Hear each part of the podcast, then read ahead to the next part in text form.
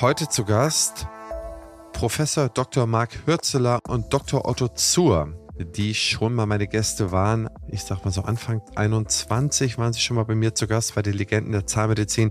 Unsere sozusagen Exportschlager, die berühmtesten deutschen Zahnärzte weltweit, so könnte man das sagen. Und wir hatten da wahnsinnig spannende Themen damals zu packen.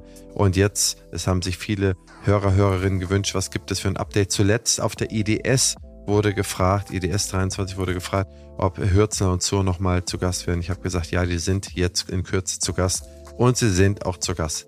Es ist die Episode 110 des Podcastes und ich bin froh, dass gerade die beiden diese Folge mit und diesen Abschluss der Zukunft der Zahnmedizin mit mir feiern. Wir sprechen über die Zukunft der Implantologie und zwar die Zukunft der neuen Wege, die neuen Wege der Implantologie. Das heißt, anders als mit Professor Beuer sprechen wir über Dinge, die man vielleicht über die Implantologie hinaus oder vor die Implantologie vorziehen sollte, die man bedenken sollte. Wir sprechen über ein bisschen Statistik, die Haltedauer zu Implantaten. Was weiß man, was weiß man nicht? Über die Alternative zu Implantaten, über die Demografie.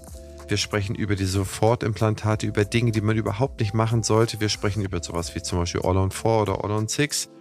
Und zum Abschluss sprechen wir über, was sind die vergessenen Behandlungsmethoden, was sollte noch der Zahnarzt lernen, wo sollte er sich oder sie sich fortbilden. Also ich muss sagen, es ist eine mega Folge geworden und die sollte sich jeder angehende Zahnarzt, aber auch jeder behandelnde Zahnarzt sehr, sehr intensiv durchhören und gerade so ein paar Dinge aus der Erfahrung von Otto und Marc profitieren.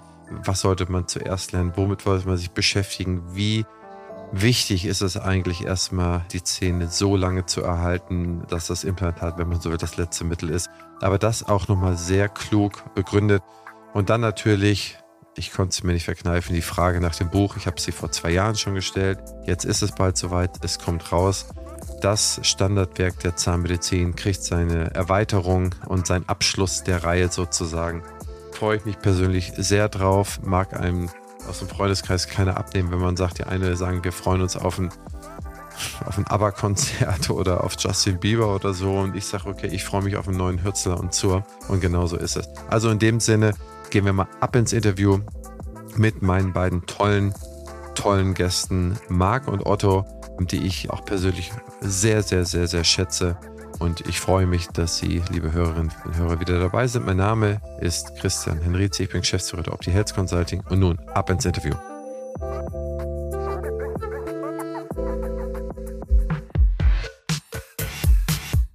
Herzlich willkommen zum Praxisflüsterer Podcast Staffel 8 Zukunft der Zahnmedizin, die Thesen der dentalen Vordenker. Zu Gast ist die Creme de la Creme aus Implantologie, Parodontologie, Finanzen, Marketing und vielen anderen Bereichen. Sie stellen ihre Thesen auf, begründen sie und im Anschluss diskutieren wir sie. Lass dich von den bahnbrechenden Ideen dieser visionären Köpfe inspirieren, bereite dich und deine Praxis auf die Zukunft vor und werde nachhaltig noch erfolgreicher. Partner der Staffel ist die BFS. Die zahnärztliche Implantologie hat sich bereits heute ohne jeden Zweifel zu einer wissenschaftlich hervorragend dokumentierten Methode entwickelt. Und dennoch sind wir der Überzeugung, dass die Implantologie der Zukunft vor sehr großen Herausforderungen steht und sich in Zukunft der strategische Einsatz von Implantaten und hierbei auch die Konzepte, die Therapiekonzepte, die zur Anwendung kommen, ganz grundlegend ändern werden und das auch müssen. Wir sind uns sicher, dass Stand heute hierbei auch die Erweiterung des aktuellen Spektrums, des Indikationsspektrums für Sofortimplantationen eine ganz wesentliche Rolle spielen wird. Wie kommen wir zu der Behauptung? Warum glauben wir, dass das so ist? Ich meine, einerseits sind natürlich die Überlebensraten von Implantaten begeisternd mit nahezu 95 Prozent über einen Zeitraum von 15 Jahren mittlerweile dokumentiert. Allerdings, wenn man über die reinen Überlebensraten hinaus die Erfolgsraten betrachtet, sieht das Bild ein klein wenig anders aus. Hierbei spielen in unserer Diskussion jetzt heute hier vor allem periimplantäre Erkrankungen, hierbei mitunter vor allem Periimplantitis eine wesentliche Rolle. Hier kann man davon ausgehen, dass Periimplantitis in etwa jeden zweiten Implantatpatienten in einem Zeitraum von zehn Jahren betrifft. Das ist eine ganz enorme Zahl, eine ganz enorme Prävalenz. Das ist der eine Aspekt, der unter den Erfolgsraten tatsächlich etwas ist, was zum Denken anregt. Und das zweite ist nichts Neues, aber dennoch etwas, was mehr und mehr auch in den Fokus rückt, weil es natürlich auch klinisch Probleme bereitet. Es ist der Umstand, dass im Unterschied zu natürlichen Zähnen Implantate im Knochen ankylosiert sind. Was hat das für Konsequenzen? Die Ankylose hat zur Folge, dass eben Implantate den natürlichen Wachstumsvorgängen der Kieferknochen wie auch der Zähne nicht folgen können und so über die Zeit ganz wesentliche biologische und vor allen Dingen eben auch ästhetische Probleme entstehen können, die beide ganz enorme Konsequenzen haben. Sichtbar ist es vor allem im Oberkiefer-Frontzahnbereich, wo eben ästhetische Probleme entstehen können, die kaum oder mit nur großem Aufwand gelöst werden können. Neben den reinen Überlebensraten auf die Erfolgsraten bezogen gibt es tatsächlich Probleme, die eine Reaktion erfordern. Das eine ist, dass man gerade in jungen Jahren nach Alternativen zu Implantaten suchen muss. Das hat ganz sicher zur Folge, dass Therapieformen, die in der Vergangenheit nicht so sehr im Fokus waren, vielleicht wieder eine größere Rolle spielen, eben um spät mit ankylosierten Implantaten am Patienten zur Anwendung zu kommen. Und das Zweite jetzt eher im Hinblick auf die periimplantären Erkrankungen betrachtet ist, dass eindeutig ist, dass auf den Lebenszyklus unserer Patienten bezogen die Gefahr von Langzeitkomplikationen umso geringer ist, je kürzer Implantate im Patientenmund verweilen müssen. Oder in anderen Worten, die Gefahr, das Risiko für Komplikationen, biologische Langzeitkomplikationen, ist umso geringer, je länger Zähne erhalten werden können und je später im Leben eines Patienten Implantate zum Einsatz kommen. Das ist klar, da kann man eigentlich gar nicht dran rücken. Und dennoch hat es Konsequenzen, die aktuell nur teilweise zu sehen sind, denn in jedem Fall müssen zahnerhaltende Techniken auch im Grenzbereich der Zahnerhaltung in Zukunft vor diesem Hintergrund wieder eine wesentlich größere Rolle spielen, als das aktuell der Fall ist.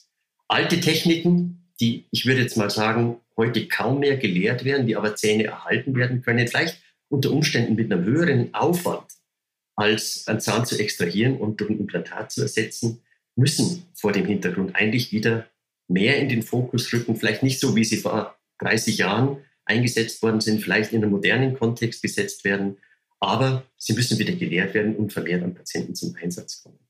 Das hat wiederum Konsequenzen, wenn Implantate später denn zum Einsatz kommen, in, auf den Lebenszyklus von Patienten bezogen. Denn bereits jetzt ist ja sichtbar, nicht zuletzt durch den demografischen Wandel und auch die stetig steigende Lebenserwartung der Patienten, dass der Anteil älterer Patienten in den Zahnarztpraxen signifikant steigt. Das hat zur Folge, dass natürlich Patienten in den Praxen sind, die vielfach von allgemeinmedizinischen Erkrankungen, Multimorbidität, Pflegebedürftigkeit, kognitiven Einschränkungen betroffen sind, mehr und mehr eben in Zahnarztpraxen auch zu behandeln sind. Das sind naturgemäß natürlich auch die Patienten, die am häufigsten von Zahnverlust und Zahnlosigkeit betroffen sind und deshalb halt auch am meisten von Implantaten Nutzen ziehen würden. Und wenn man tatsächlich diesem Gedanken folgt, dass Implantate in Zukunft möglichst spät zum Einsatz kommen sollten, auch vermehrt von Implantatbehandlungen betroffen sind. Je älter die Patienten sind, die mit Implantaten behandelt werden, ist dann auch klar, dass es gerade für diese Gruppe von Patienten wichtig ist, die Anzahl chirurgischer Eingriffe so gering wie möglich zu halten, die Behandlungszeiten kurz zu gestalten, die Schmerzen wie auch postoperatives Trauma auf ein absolutes Minimum zu reduzieren. Das ist für die Patienten enorm wichtig und das wird deshalb für die Implantologie der Zukunft ebenfalls enorm wichtig sein. Es ist nicht so, dass da nicht schon viel passiert werde.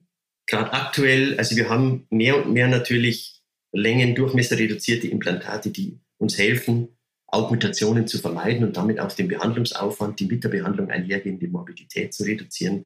Wir haben natürlich durch die Anwendung dreidimensionaler bildgebender Verfahren, digitaler Technologien heute die Möglichkeit, minimalinvasiv, computergestützt mit Operationsschablonen unter Bildung kleinster chirurgischen Lappen solche Implantatbehandlungen durchzuführen und eben auch, und das bringt uns zurück zum Anfang unserer Argumentationskette, dass sich Sofortimplantationen unter Umständen mit einseitigen Behandlungsprotokollen, Sofortversorgung mit Sofortbelastung eben mehr und mehr auch etabliert haben. Das Problem mit Sofortimplantaten heute ist, dass leider bei all den Vorteilen für die Patienten im Hinblick auf Behandlungszeit, Behandlungsaufwand, Morbidität das Indikationsspektrum klein ist. Und so denke ich, dass wir heute bereits viele Möglichkeiten bereits heute haben, das Indikationsspektrum im Sinne der Patienten zu erweitern. Und ich denke, in Zukunft wird es noch viel mehr Möglichkeiten geben, dieses Indikationsspektrum für Sofortimplantationen zu erweitern und auf diese Weise eigentlich dem Anspruch gerecht zu werden. Nämlich die Möglichkeit zu haben, Implantate möglichst spät zum Einsatz zu bringen und damit die Möglichkeit zu haben, auch bei älteren Implantaten mit einer möglichst geringen Morbidität und möglichst geringen Nebenwirkungen erfolgreich Implantate einsetzen zu können. Marc. Sofort Implantate voraussagbar machen können. Wenn man die Studien, die Evidenz anschaut, dann wird einem heute empfohlen, dass man sofort Implantate vor allem im prämolaren Bereich machen soll. Da, das ist ziemlich klar, weil in diesem Bereich ist es am einfachsten. Man hat es am einfachsten mit der Stabilität, das Implantat zu stabilisieren. Im Frontzahnbereich ist immer ein kleines Problem oder nicht nur klein, sondern auch ein größeres Problem, die Resorption, die dann stattfinden und die Veränderungen der volumetrischen Situation, sobald man den Zahn extrahiert und implantiert. Und im molaren Bereich ist es natürlich extrem schwierig, eine gute Primärstabilität zu erhalten. Dann wird oft heute das Implantat in eine der Wurzeln gesetzt, zum Beispiel im Oberkiefer, in die palatinale Wurzel, was dann aber prothetisch eben nicht ideal ist, weil dann muss man wieder mit abgewinkelten Wappen arbeiten. Und das wissen wir auch, dass das bezüglich dem Problem, was Otto angedeutet hat, der Prävalenz von Periimplantitis, sicherlich auch nicht ein guter Weg ist. Also man sollte das Implantat natürlich jetzt nicht aufgrund dessen, dass man jetzt anfängt sofort zu implantieren, in eine prothetisch-biologische falsche Position setzen, das passiert dann eben oft. Und das wäre natürlich auch ein Riesenfehler. Deshalb haben wir natürlich schon in diesem Bereich eigentlich schon sehr viel entwickelt. Eine Idee ist, dass man eben zum Beispiel das Implantatbett durch den Zahn hindurch präpariert. Das hilft einem viele, viele Punkte, die wir gerade kurz angesprochen haben, zu umgehen, denn die Septen, die ja in den Alveolen vorhanden sind, können durch diese Präparation des Implantatbettes durch, das, durch den Zahn hindurch zum großen Teil erhalten werden.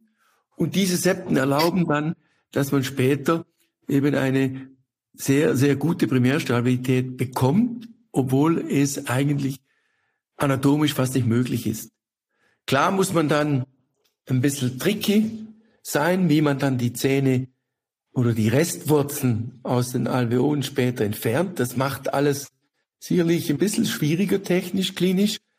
Aber aus unserer Sicht ist es sicherlich falsch, wenn wir jetzt immer wieder argumentieren, das ist zu schwer, das kann man nicht nachvollziehen. Das sind für uns keine Argumente. Wenn es dem Patienten ein Vorteil bringt, dann müssen wir es alle lernen. So sehen wir das. Und das geht heute in unseren Händen. Ja, ich würde mal fragen, in unserer klinischen Erfahrung 95 Prozent kriegen wir das hin und das ist schon eine Nummer. Und wir können eigentlich unsere Patienten heute schon mit diesen Vorgehensweisen in zwei Sitzungen behandeln. Und das ist natürlich genau das, was die Patienten sich eigentlich wünschen. Wenn wir Patienten fragen, was ist das Problem mit Implantattherapie heute, dann hört man immer wieder, ja, es schmerzt furchtbar, die Morbidität ist hoch, es kostet sehr viel Geld und es dauert sehr viel. Und wir glauben wirklich, dass wir in den letzten Jahren diese Probleme schon intensiv angegangen sind und tatsächlich auch schon in Zukunft noch viel besser angehen werden können. Ein anderes Problem ist natürlich, wir haben jetzt und in der Literatur auch das meiste sind natürlich Extraktionsalveolen, wo die bukale Lamelle komplett intakt ist. Und wenn wir jetzt dem folgen, was Otto dargestellt hat, dann haben natürlich unsere Patienten, je älter werden auch oft keine intakte Bukallamelle mehr haben. Und dann ist die Frage, können wir da trotzdem sofort implantieren und diese bukale Lamelle gleichzeitig rekonstruieren? Und auch da gibt es schon Wege, Ansätze, die vor allem im Frontzahnbereich beschrieben wurden. Da kennen wir die Studien von Da Rossa aus Brasilien, der das sehr schön dargestellt hat. Da ist sicherlich noch Notwendigkeit, gute Evidenz zu kreieren. Daran sind wir auch schon am Arbeiten, dass wir hier bessere kontrollierte Studien bald auf dem Markt haben, publiziert haben. Und dann kann man diese neuen Ansätze tatsächlich auch nicht mehr als experimentell bezeichnen und kann dann diese bereits anwenden, dass man also gleichzeitig mit der Implantation auch sehr voraussagbar die bukalen fehlenden Lamellen gleichzeitig rekonstruieren kann. Und das führt dann eben dazu, dass das Spektrum der Indikation einer Sofortimplantation auch sich wirklich dramatisch im Positiven verändert für unsere Patienten, dass wir dann eben auch in solchen schwierigen Situationen gleichzeitig implantieren können, augmentieren können und sogar die Abdrücke machen können und damit den Patienten auch wieder, wie in den einfachen Situationen, in praktisch zwei Sitzungen behandeln können. Natürlich muss man immer in Betracht ziehen, was Otto eingangs schon erwähnt hat, dass uns hier die digitale Welt immens hilft. Also die digitale Welt vereinfacht das Ganze oder die Zeit, die wir heute brauchen, am Patienten auch nochmal immens. Und das ist dann natürlich auch wieder ein sehr großer Vorteil für unsere eben immer älter werdenden Patienten. Also ich glaube, diese klinischen Ansätze, die wir heute, sagen wir mal, schon gehen, die wir auch untersuchen und auch publizieren werden, dass das äh, uns wieder nochmal einen großen Schritt in die richtige Richtung bringt und wir tatsächlich in Zukunft diese Vision, die wir eingangs formuliert haben, immer besser erfüllen können und dadurch die Implantologie natürlich einen ganz anderen Weg gehen wird in Zukunft aus unserer Sicht. Wo wir gerade von der Zukunft sprechen, die BFS ist eines der führenden Health-Tech-Unternehmen auf dem deutschen Gesundheitsmarkt. Was ich besonders spannend finde, ist ihr Digital Health Dialogue. Hier werden die Gesundheitsthemen der Zukunft aufgelistet und gemeinsam diskutiert. Auch ich bin dabei und stelle meinen Gästen daraus Fragen, wie zum Beispiel, wie wird die Digitalisierung dein Arbeiten verändern oder wie ticken die Patienten und Patientinnen von morgen. Mach mit und trage deinen Teil dazu bei, die Digitalisierung patientenfreundlich und praxisnah zu gestalten, damit die Medizin von morgen zum Vorteil für alle wird. Zu finden ist diese unter meinebfs.de-dhd. Ich wiederhole, meinebfs.de-dhd. Sie sind Zahnmedizinerin und möchten Ihr betriebswirtschaftliches Know-how verbessern, haben aber keine Zeit und Lust auf lange Anreisen und verpasste Zeit mit der Familie, geschlossene Praxis und dergleichen. Mit unserem Fernstudium zum Dental Manager lernen Sie komplett digital und wann Sie möchten lassen sich von namhaften Referenten der Dentalbranche schulen, bequem von zu Hause aus. Mehr Informationen und Anmeldemöglichkeiten finden Sie unter www.dentalmanager.online. Ein passendes Ergänzungsformat zum Praxisflüsterer ist Küste und Kiez mit meiner Co-Host Dr. Anne Heitz. Wir beantworten Fragen in 15 bis 20 Minuten und immer und stets Dienstag früh in eurem Podcast-Player ihr Charme, mein Gepolter. Ich glaube, das ist unterhaltsam. Hört doch einfach mal rein. Ja, lieber Otto, lieber Marc, vielen Dank für die These und für die Begründung. die Zukunft der Implantologie, sozusagen neue Wege in der Implantologie. Das ist sozusagen nochmal ein ergänzendes Thema zu dem, was DGI-Präsident Florian Beuer erzählt hat. Und ich finde das wahnsinnig spannend. Ich habe mir jetzt einfach mal verschiedene Sachen aufgeschrieben, die ich einfach mal nach und nach mit euch durchsprechen wollen würde. Abschließen würde ich mit Dingen wie, was muss eigentlich ein Zahnarzt jetzt lernen? In welchen Bereichen muss er oder sie sich entsprechend weiterbilden, dass diese Fähigkeiten dann sozusagen auch in der Praxis eingesetzt werden kann? Und was sind sozusagen die alten Behandlungsmethoden, Anführungszeichen, die Otto erwähnt hat? Aber bevor wir dahin kommen und damit schließen, ähm, würde ich ganz gerne äh, so ein bisschen mit der Statistik anfangen. Und zwar hast du, Otto, gesagt, man kennt das ja so Pi mal Daumen wird immer gesagt, 95 Prozent der Implantate halten 15 Jahre und länger. Klingt ja mega. Man hört aber auf der anderen Seite auch, dass Periimplantitis schon ein Problem ist. Und ich höre auch immer wieder, und wahrscheinlich ist das adverse Selektion, dass sich die Patienten dann halt melden oder die von ihren Fällen berichten, wo das Implantat halt sehr, sehr kurze Verweildauern hat, dass es dann rausfällt, dass es neu gesetzt wird, dass der Knochen sich zurückbildet und so weiter und so fort. Daher würde ich ganz gerne mal an die Zwischenzeilen dieser Statistik rangehen. Also wenn 95 Prozent 15 Jahre halten, was kann man eigentlich heutzutage dem Patienten sagen? Was sagt ihr euren Patienten, wie lange das Implantat, was ihr einsetzt, hält. Kann man das überhaupt pauschal sagen oder kommt das auf das Alter des Patienten an? Das heißt, wenn man einen 25-jährigen Jährige, ist es was anderes als beim 80 oder beim 60-jährigen? Oder wie geht ihr damit um, wenn ein Patient euch fragt? Also die 15 Jahre haben mit der wirklichen Lebensdauer vom Implantat gar nichts zu tun. Die 15 Jahre kommen daher, dass wir Stand heute auf eine wissenschaftliche Evidenz über 15 Jahre zurückgreifen können. So kann man den Patienten sagen, wissenschaftlich dokumentiert ist die Chance, dass ihr Implantat in 15 Jahren noch im Mund ist, irgendwo bei 90 Prozent. Das ist die Aussage. Das hat natürlich mit der Lebensdauer des Implantates im Einzelfall nichts zu tun. Was man den Patienten sagen kann, ist, dass offensichtlich die Gruppe, die Risikogruppe für die, sagen wir, für die Entwicklung von Periimplantitis stand heute wiederum der Patient mit einer Parodontitis-Vorgeschichte ist. Das bedeutet, wenn man jetzt einen Patienten vor sich sitzen hat, der einen Zahn verliert aufgrund von Parodontitis, ist er auch derjenige, der ein erhöhtes Risiko trägt an Periimplantitis. Und äh, das kann man ihm sagen, dass man eben unterschiedliche Maßnahmen ergreifen kann, um das Risiko möglichst gering zu halten, aber dass er einfach darauf achten muss. Er ist immer an einen Zahnarzt gebunden, er ist immer an eine Erhaltungstherapie gebunden die ihm einfach ermöglicht, dass das Implantat möglichst lange ohne Probleme im Mund ist. Im Einzelfall kann so ein Implantat ganz sicher ein Leben lang im Mund sein. Das ist ganz sicher so. In anderen Fällen eben nicht. Und wir reden hier von Mittelwerten. Das ist ja immer leider so in dem Fall. Und die 15 Jahre sind tatsächlich dem geschuldet, dass wir bis zu 15 Jahren heute auf valide Untersuchungen zurückgreifen können.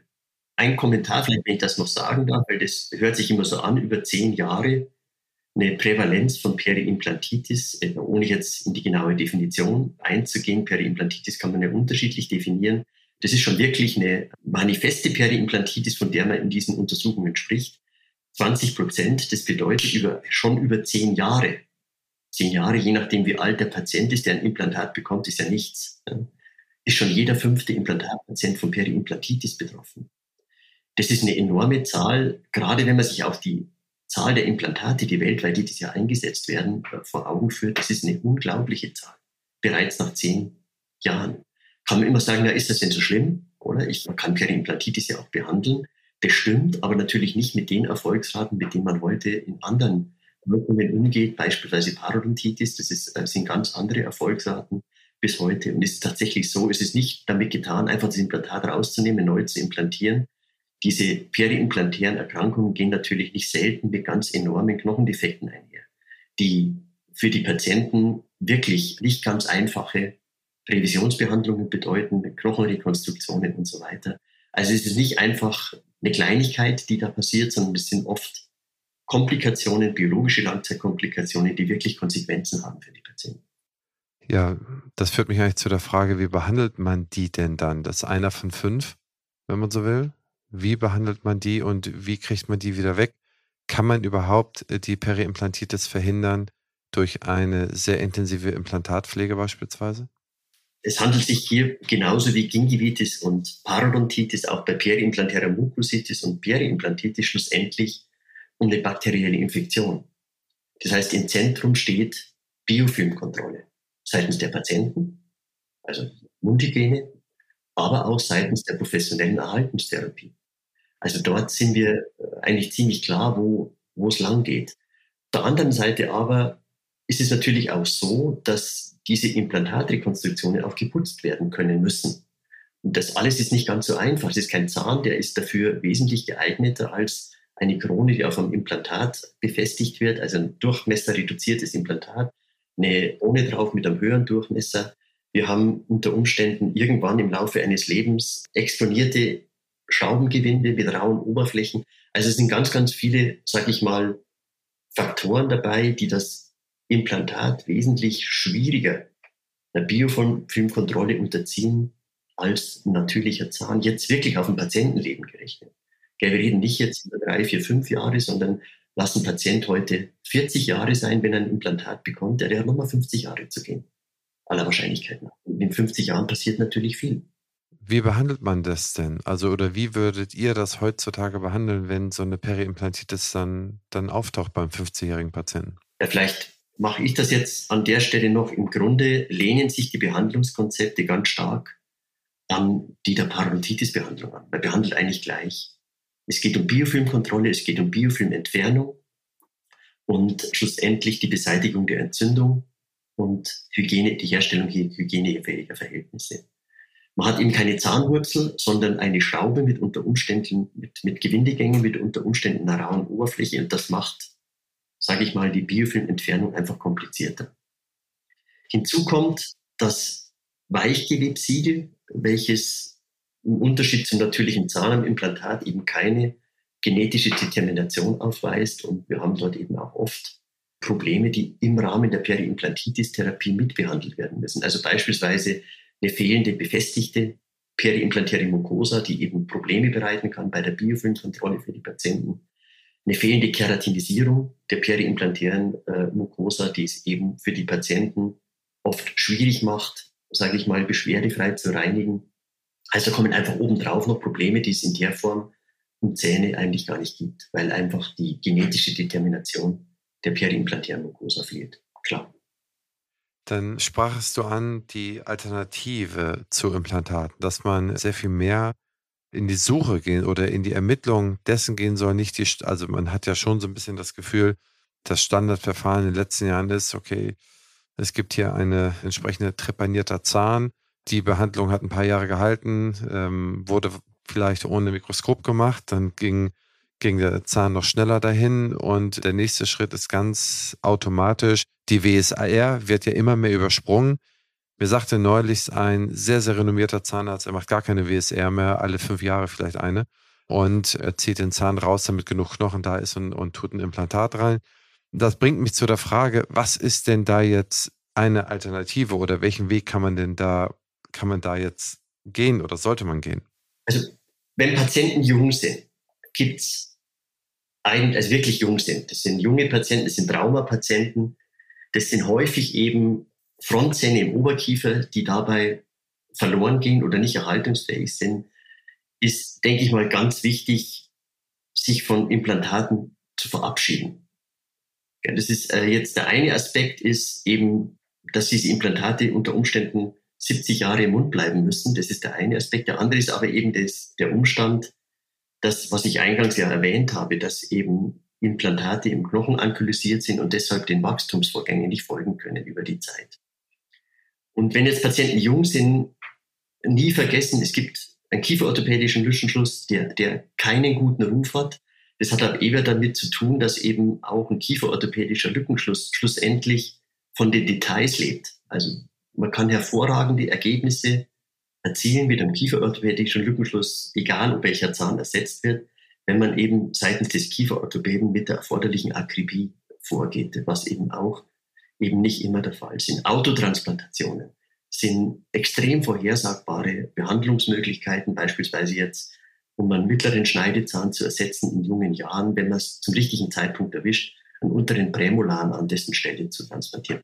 Das wollte ich, das sind einfach Dinge, ich meine, die, es muss einfach im Fokus sein eines jeden Behandlers. Es ist nicht eben immer nur gleich das Implantat.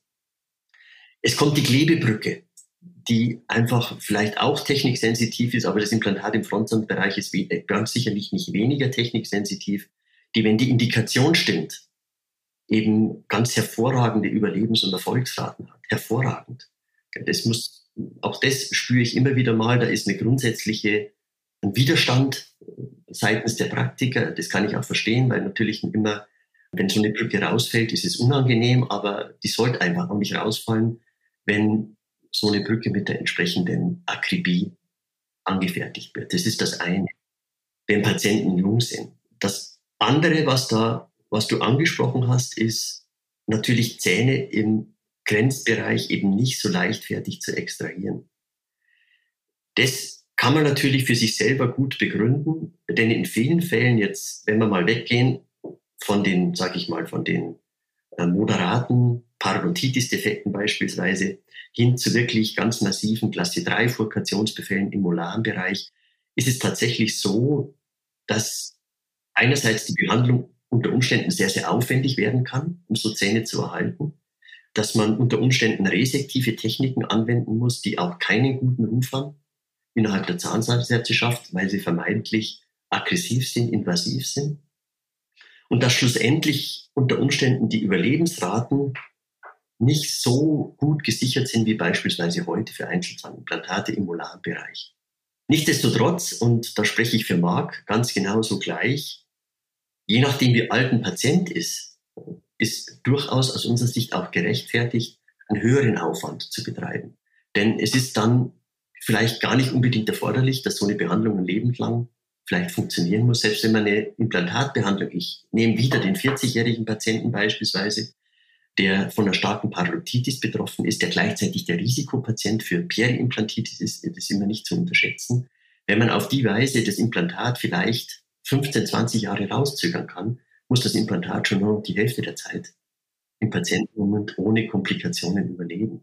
So ist unsere Denkweise eigentlich heute. Und diese Techniken, ich ist ein Beispiel. Es gibt viele Techniken, aber gerade resektive Techniken, Wurzelamputationen, Wurzelresektionen, die werden auch gar nicht mehr gelehrt heute. Und das ist aus unserer Sicht tatsächlich falsch, weil diese Techniken können Zähne retten.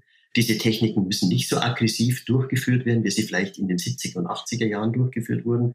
Die Zahnmedizin ist ja nicht stehen geblieben. Wir können heute auch da wesentlich weniger invasiv vorgehen.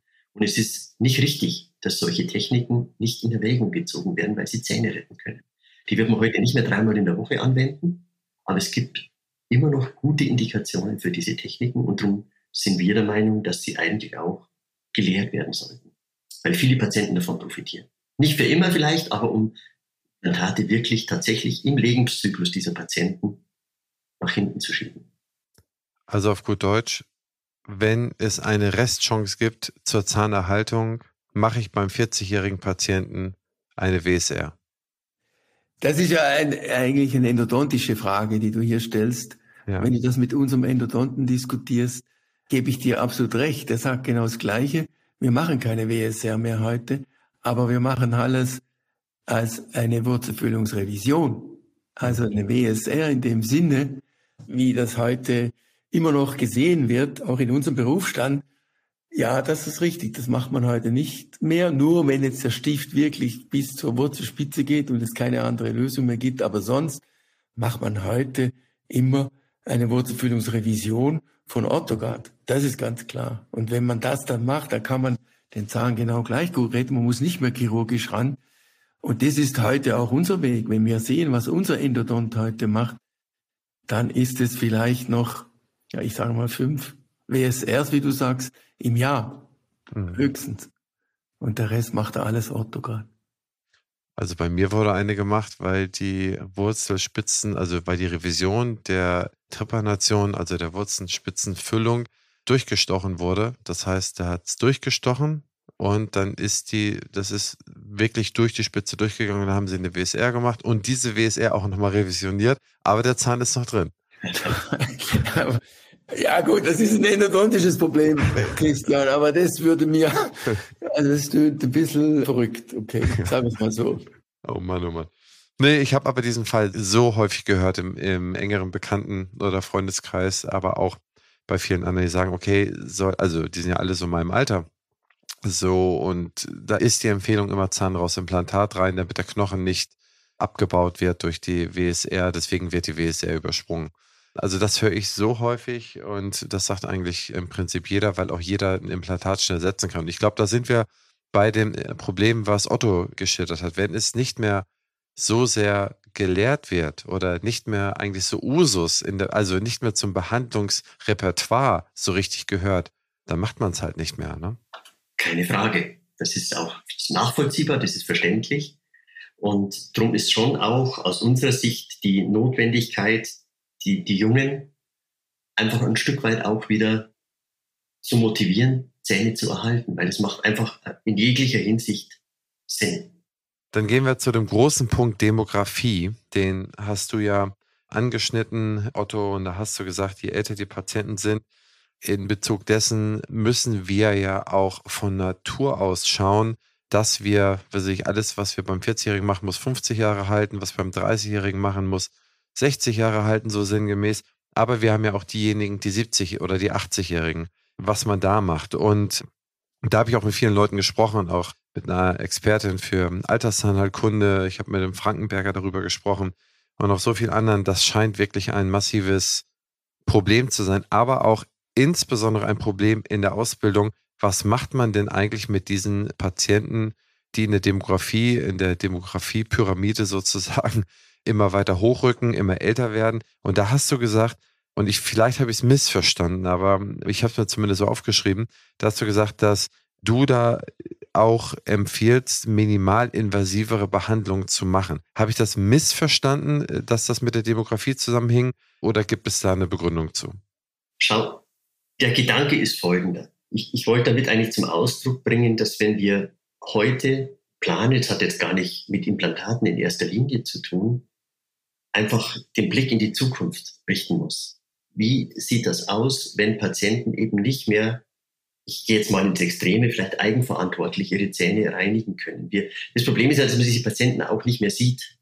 Die sind in, in, in Altersheimen, die sind in Pflege, sodass die Patienten eigentlich auch nicht mehr im Fokus sind, aber die sind ja da.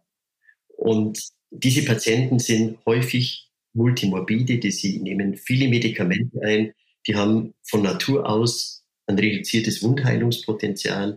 Die haben auch nicht mehr die Kraft mit Schmerzen. All die Dinge spielen einfach eine, eine sehr, sehr große Rolle.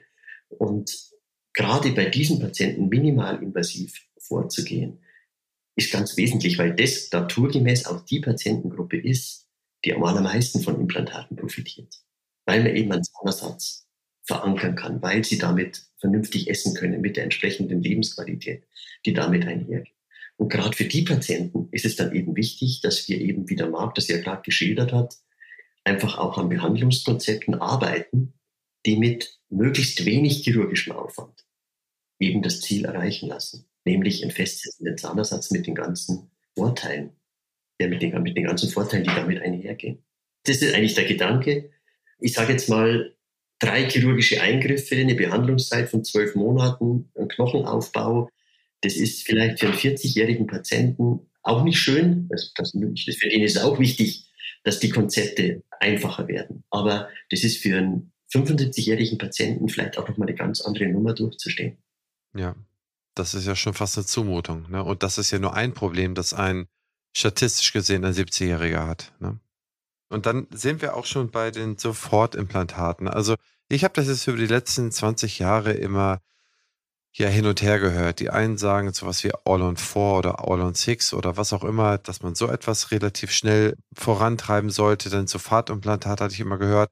Und dann war mir nie ganz sicher, ob das vielleicht nur ein Trend ist oder ein Trend, um die Behandlungszeit, um die betriebswirtschaftliche Komponente zu vergrößern. Und deswegen bin ich mal sehr froh, dass du es, lieber Marc, aufgegriffen hast. Siehst du ausnahmslos Vorteile in der Sofortimplantation? Oder siehst du da auch Patientengruppen, wo man da auf jeden Fall von absehen sollte? Ja, nee, das ist sicherlich ein, wenn es geht, wenn die morphologische Situation und die allgemeinmedizinische Situation es erlaubt, ist eine Sofortimplantation heute immer ein riesen, riesen Vorteil für den Patienten. Genau unter dem Gesichtspunkt, den wir jetzt, den du mit Otto, den wir jetzt immer die ganze Zeit besprochen haben. Deshalb denken wir, muss es in die Richtung gehen, weil dann kannst du den Zahnziel minimalinvasiv implantieren und da dann äh, bereits äh, eine, eine Krone oder eine Brücke drauf machen. Was natürlich kritisch ist, was du jetzt ansprichst, ist natürlich schon Olon 4 oder Olon 6, wie du das ansprichst. Das sind natürlich Konzepte, die gerne bei 40, 50-Jährigen angewendet werden heute. Und das ist natürlich dann eine ganz andere Geschichte, weil du dann aufgrund des Konzeptes Zähne extrahieren musst, weil die Zähne sind im Weg für deine schrägen Implantate. Und das ist leider oft der Fall, das muss man ganz ehrlich sagen, dass wir aufgrund der konzeptionellen Idee des All- und Vor-Konzept Zähne extrahieren dann. Und das sehen wir wieder sehr, sehr kritisch. Da muss der Eckzahn oder der Prämolar müssen raus. Du kannst aber auch sehr oft die Frontzähne alle schön erhalten und hinten auf jeder Seite zwei Implantate setzen und da dann auch eine feste Brücke drauf machen und dann hast du die eigenen Zähne erhalten und hinten, wo vielleicht wirklich Probleme waren, hast du das mit Implantaten gelöst. Dann kommt immer das Argument, Du bist schneller mit All und vor. Das stimmt aber heute eben nicht mehr. Du kannst heute im Seitenzahnbereich ganz einfach auch extrahieren, sofort implantieren, sogar die Bukailamelle, wie ich es gesagt habe, rekonstruieren und bist dann genau gleich schnell. Dann kommt immer das nächste Argument, du bist teurer, wenn du das machst. Das stimmt auch nicht. Du kannst natürlich, wenn du bei All on 4 eine Kunststoffarbeit drauf machst, klar, dann bist du günstiger. Du kannst aber auch bei zwei Brücken im Seitenzahnbereich mit einer Kunststoffbrücke draufgehen, dann bist du sogar günstiger. Also das sind sehr viele Argumente von den Leuten, die gern Olon vorpropagieren. Die kann man wirklich einfach widerlegen, ganz sicher. Und dann ist es eben, wie der Otto, wie wir es jetzt die ganze Zeit diskutieren, eine demografische Frage. Wenn du natürlich einem 40-, 50-Jährigen da ein schräges Implantat mit einem abgewinkelten Abutment setzt, dann kommst du, bekommst du Probleme, äh, ganz sicher bezüglich der Putzbarkeit von einer Situation, weil abgewinkelte Wappen sind sehr viel schwieriger zu putzen für einen Patienten, als wenn du ein Implantat gerade setzt. Dann ist es wieder sehr viel näher an der Natur, wie ein natürlicher Zahn zum Reinigen. Sobald es abgewinkelt ist, ist eine, sagen wir mal, komplett 360 Grad herum Putzbarkeit ist sehr eingeschränkt bei abgewinkelten Erbarmen. Und dann hast du wieder eine höhere Prävalenz von Perimplantitis, die wieder aufgrund deiner Therapie stattfindet. Also, also Otto und ich, das kann ich hundertprozentig jetzt hier sagen, wir haben Otto und vor das letzte Mal vor 20 Jahren gemacht oder 22 Jahren gemacht. Das ist für uns überhaupt keine Diskussion mehr, dass wir das nicht mehr machen. Also wir machen in unserer Klinik garantiere kein Olon vor mit abgewinkelten, also mit schrägen Implantaten. Wir machen vielleicht vier Implantate, aber die machen wir, setzen wir parallel. Also da ist bei uns eine ganz klare Meinung, die wir gemeinsam haben, dass wir die Implantatsuperstruktur am Ende ganz sicher putzbar haben wollen, 360 Grad um jedes Implantat. Das führt mich zur nächsten Frage, lieber Marc. Über die letzten, ja, sagen wir mal 20, 25 Jahre hat sich die Demografie ja signifikant verändert. Merkt ihr das in dem Anspruch oder in der Nachfrage oder in dem, was der Patient euch gegenüber als Wunsch äußert und das, was ihr ihm anbieten könnt, dass sich das geändert hat? Das heißt, wie verändert ihr sozusagen eure Behandlung in Bezug auf die Ansprüche des Patienten? Ja gut, das ist natürlich eine ganz schwierige Frage, weil natürlich das klinisch spezifisch ist. Was für Patienten kommen zu uns in die Klinik? Und was haben sie für Ansprüche? Und Otto und ich, wir haben schon seit langer Zeit entschieden, dass wir eigentlich für uns eine ganz andere, sagen wir mal, USP definieren, dass für uns eigentlich jetzt nicht, wir sind die Superimplantologen und Parodontologen, sondern wir versuchen Zähne zu halten. Das haben wir ganz bewusst nach außen dargestellt, also keine Marketing in dem Sinn, aber wir haben für uns entschieden, lass uns einfach etwas machen, was jeder Zahnarzt eigentlich machen müsste. Wir halten Zähne, solange es geht. Und das hatten wir jetzt ja die ganze Zeit miteinander diskutiert.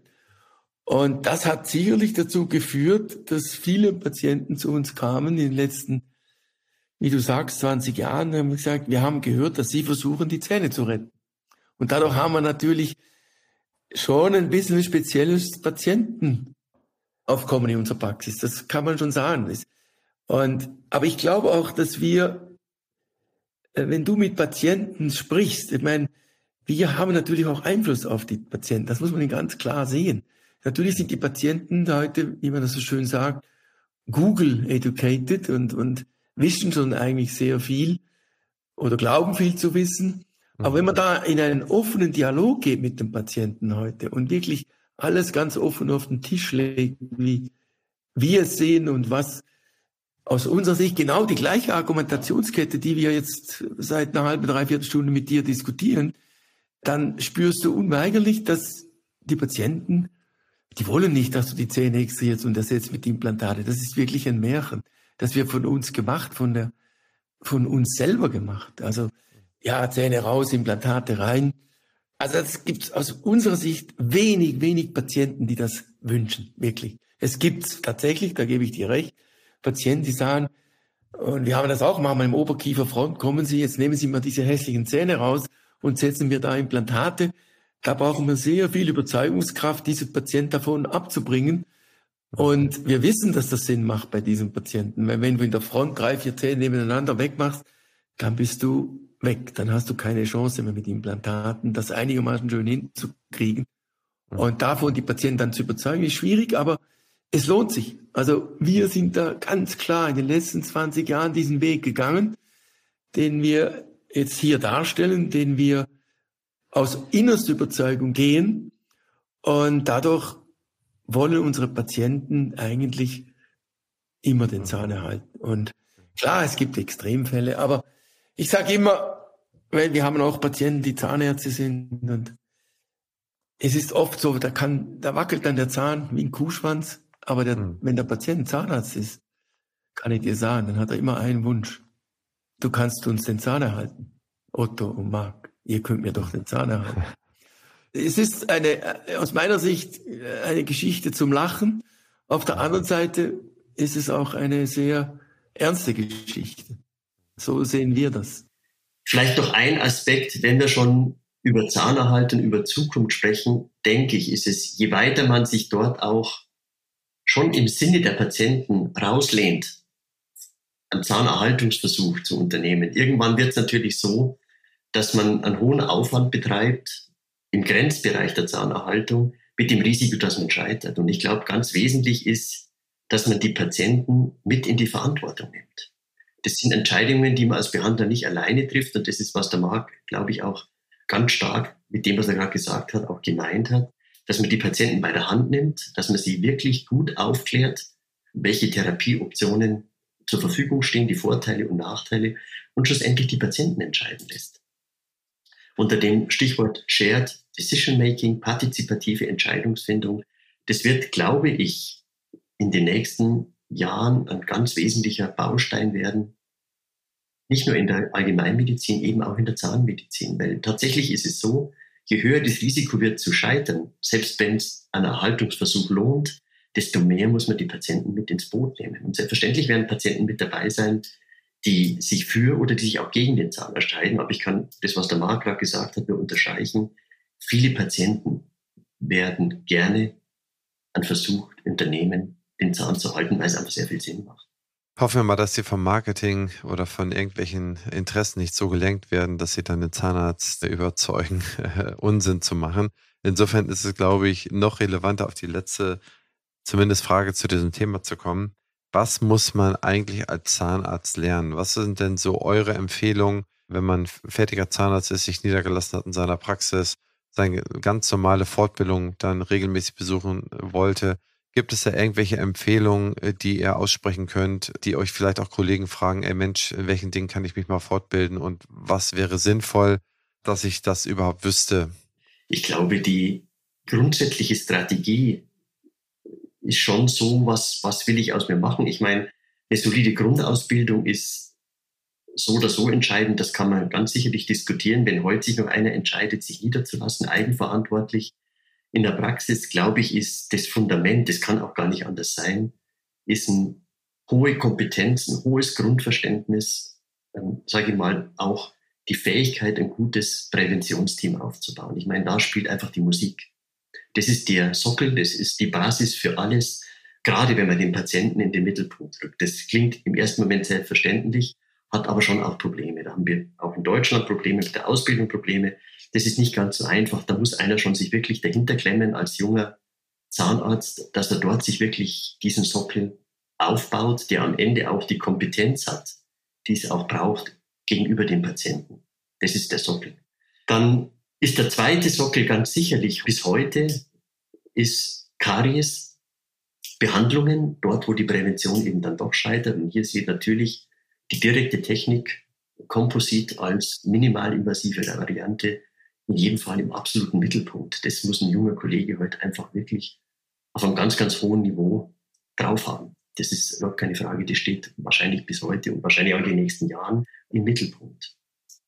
Und dann kann man natürlich diskutieren. Ich finde es gut, wenn ein, sage ich mal, ein Allgemeinpraktiker, Marc, du kannst mir gern dazwischen reden, wenn du, wenn du anderer Meinung bist. Ich finde es gut, wenn ein, wenn ein Allgemeinpraktiker eine gute Wurzelfüllung durchführen kann, wenn es denn notwendig ist, einfache parodontalchirurgische Eingriffe durchführen kann, ein einfaches Implantat setzen kann, die Grundzüge der Prothetik sowieso, die er drauf hat.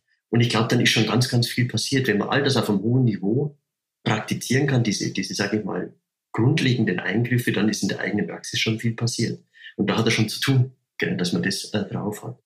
Und dann gibt es natürlich als zweite Stoßrichtung, sich zu spezialisieren.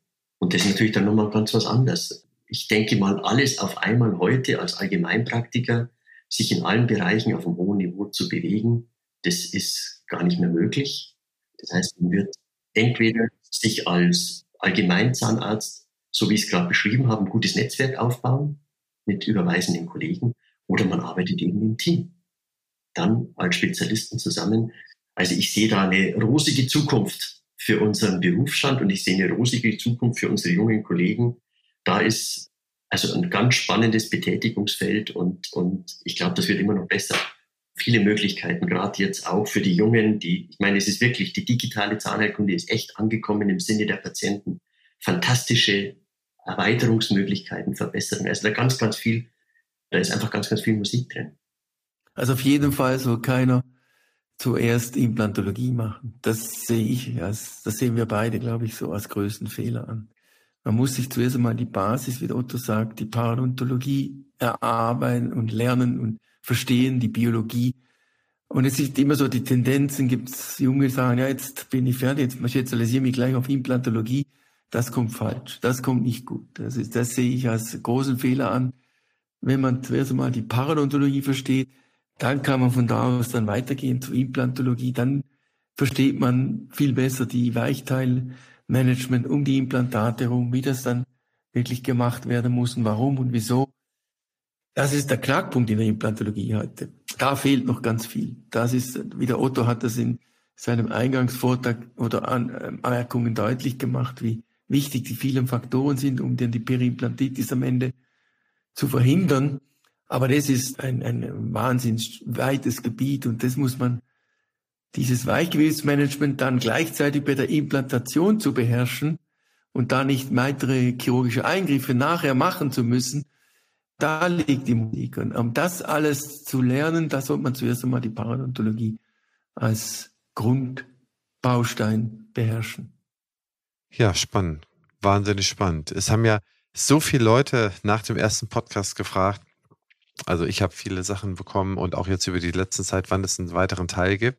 Und ich wollte den weiteren Teil, ich hatte schon im ersten Teil des unseres Podcasts, der war vor zwei Jahren, glaube ich, habe ich gesagt, Mensch, mittlerweile ist es elf Jahre her, nachdem euer, ja, ich sag mal so, euer Standardwerk erschienen ist. Das ist ja, so wie ich das sehe, oder meinen Informationen zufolge ist es ja das am meisten verkaufteste äh, zahnärztliche Buch überhaupt. Und da hattet ihr gesagt, ihr schreibt schon seit Jahren an einem zweiten Teil. Und ich weiß es nicht, ich möchte auch nicht zu viel disclosen und so weiter, aber wie weit seid ihr, könnt ihr darüber reden? Ihr müsstet ja jetzt schon seit sechs, sieben Jahren an dem zweiten Werk da schreiben.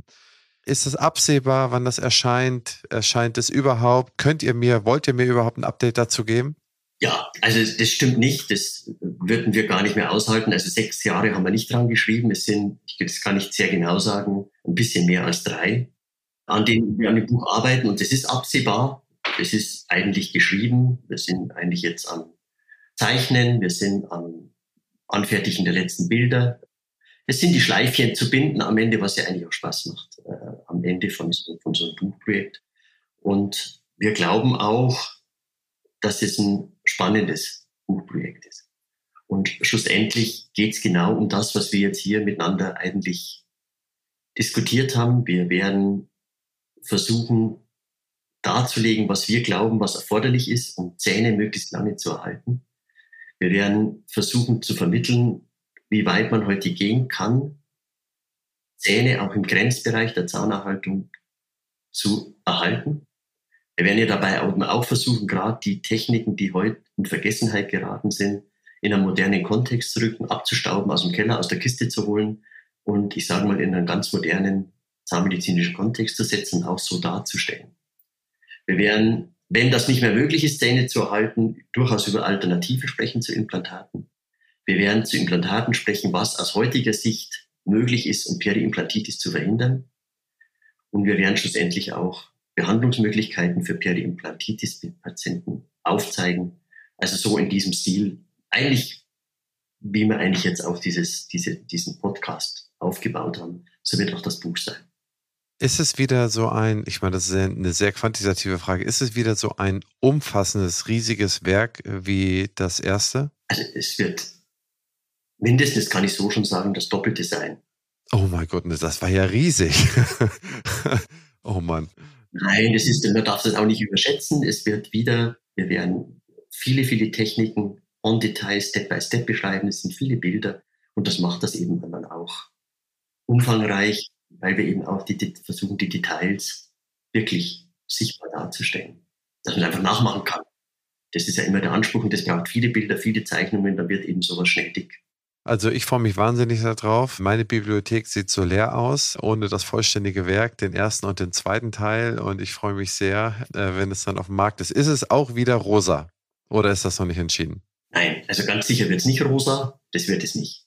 Gut, da muss ich mal noch mal so ein bisschen gucken, wie ich das so ein bisschen farblich anpasse bei mir hier in der Bibliothek. Aber ich freue mich wahnsinnig drauf. Und wenn ihr äh, Lust habt und das Buch kurz vor der Erscheinung ist, können wir ja vielleicht noch mal eine Aufnahmen machen, wo wir speziell diese Dinge noch durchsprechen, vielleicht auch nochmal über den Patienten nochmal tiefer sprechen. Wenn ihr dazu Lust habt, seid ihr herzlich eingeladen. Ich komme dann nochmal auf euch zu und dann können wir das ja nochmal tiefer legen. Ja, machen wir gern. Ja, und ansonsten nähern wir uns ja auch schon dem Ende, aber ich muss ja eine Sache noch loswerden. Äh, lieber Marc, ich habe gesehen, dein Sohn ist Cheftrainer von St. Pauli geworden. Stimmt das? Ja, schon länger jetzt, schon ein paar Monate. Das ist richtig, das ist mein Sohn, da hast sehr, du recht. Sehr schön. Also, das ist ja hier oben im Norden. Du als ganz Süddeutscher hier im Norden, Norden hältst du dann auch schon deine Fahnen hoch. Also, herzlichen Glückwunsch der ganzen sportlichen Familie und dass der sich da durchgebissen hat und Cheftrainer geworden ist. Also, ist ja enorm beeindruckend. Ich glaube, der ist ja wahrscheinlich einer der jüngsten Cheftrainer oder wenn nicht der jüngste Cheftrainer in der zweiten Liga, oder? Ja, das stimmt. Das ist richtig, ja. ja ich kann nichts dafür, er macht das. Ist nicht mein Job. du hast nur dafür gesorgt, dass die Zähne alle in Ordnung sind, ne? Ja, genau, genau. Eigentlich hat das Otto gemacht, ganz ehrlich. Okay. Er hat schon einige Unfälle gehabt an seinen Zähnen. Okay. Der Otto kümmert sich um ihn. Der macht das super. Männers, es hat mich wahnsinnig gefreut, mal wieder eine Stunde mit euch zu quatschen. Ich hoffe, dass ihr ein tolles Jahr habt, dass ihr das Buch und die Zeichnungen und die Bilder schön zu Ende bringt. Und ich freue mich wahnsinnig auf, ja, wie gesagt, in vielleicht fünf, sechs, sieben Monaten, dass wir uns dann zum Erscheinen des Buches nochmal unterhalten und euch und euren Familien eine gute und gesunde Zeit bis dahin. Vielen Dank. Vielen Dank. Ja, und Sie, liebe Zuhörerinnen und Zuhörer, wenn euch das gefallen hat, dann hinterlegt doch bei iTunes oder Spotify einen kleinen Kommentar oder schickt das an befreundete Zahnärztinnen und Zahnärzte weiter. Das hilft sehr beim Algorithmus und bis zum nächsten Mal. Ihr und euer Christian Henrizi.